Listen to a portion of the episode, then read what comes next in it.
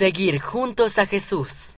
Ayudé a mi amiga, que usa una silla de ruedas, a andar por el patio de la escuela. Sentí que ayudaba como lo haría Jesús, pues él siempre servía a los demás. Paula L., 8 años, Chihuahua, México. Mi familia fue sellada en el templo. Todos estábamos vestidos de blanco. Cada momento en el templo fue especial. Estamos felices de ser una familia eterna. Johnny T., 10 años, Tahití, Polinesia Francesa. Soy tímida con las personas que no conozco bien.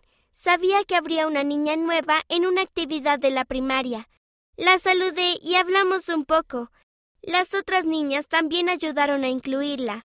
Fue muy divertido. Nuestros líderes estaban orgullosos de nosotros por ayudarla a sentirse bienvenida y eso me hizo sentir bien. Taylor W. 10 años, Alberta, Canadá. Asistí al programa de puertas abiertas del Templo de Washington, D.C. El templo es muy hermoso. Me reuní con el obispo para obtener una recomendación para poder asistir a la rededicación. Fue muy especial y sagrado.